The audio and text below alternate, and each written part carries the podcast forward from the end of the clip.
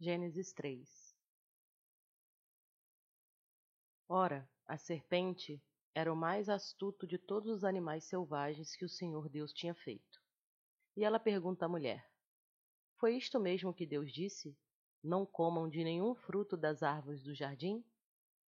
Respondeu a mulher à serpente: Podemos comer do fruto das árvores do jardim. Mas Deus disse: Não comam do fruto da árvore que está no meio do jardim nem toquem nele. Do contrário, vocês morrerão. Disse a serpente à mulher: Certamente não morrerão.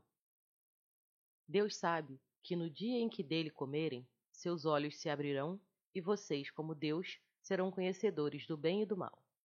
Quando a mulher viu que a árvore parecia agradável ao paladar, era atraente aos olhos e, além disso, desejável para dela se obter discernimento, tomou do seu fruto comeu e deu a seu marido, que comeu também. Os olhos dos dois se abriram e perceberam que estavam nus. Então juntaram folhas de figueira para cobrir-se.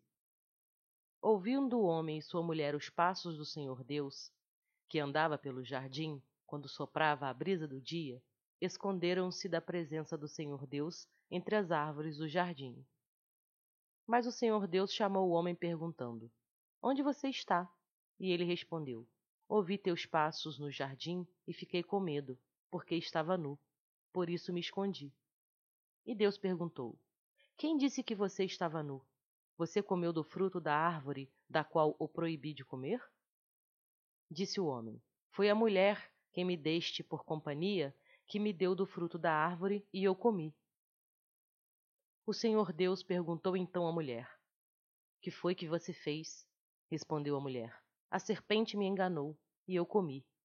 Então o Senhor Deus declarou à serpente: Uma vez que você fez isso, maldita é você, entre todos os rebanhos domésticos, entre todos os animais selvagens. Sobre o seu ventre você rastejará, e pó comerá todos os dias de sua vida.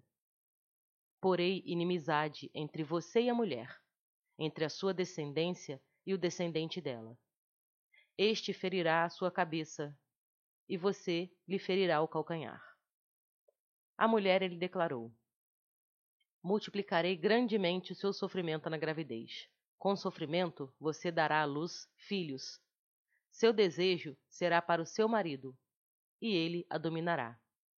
E o homem declarou: Visto que você deu ouvidos à sua mulher, e comeu do fruto da árvore, da qual ordenei a você que não comesse, Maldita é a terra por sua causa. Com sofrimento você se alimentará dela todos os dias de sua vida. Ela lhe dará espinhos e ervas daninhas, e você terá que alimentar-se das plantas do campo. Com o suor do seu rosto você comerá o seu pão até que volte à terra, visto que dela foi tirado, porque você é pó e ao pó voltará. Adão deu à sua mulher o nome de Eva, pois ela seria a mãe de toda a humanidade. O Senhor Deus fez roupas de pele e com elas vestiu Adão e sua mulher.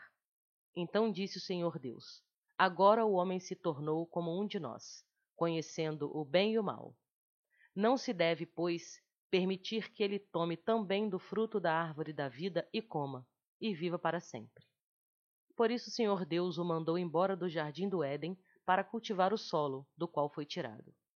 Depois de expulsar o homem, colocou a leste do jardim do Éden querubins e uma espada flamejante que se movia, guardando o caminho para a árvore da vida.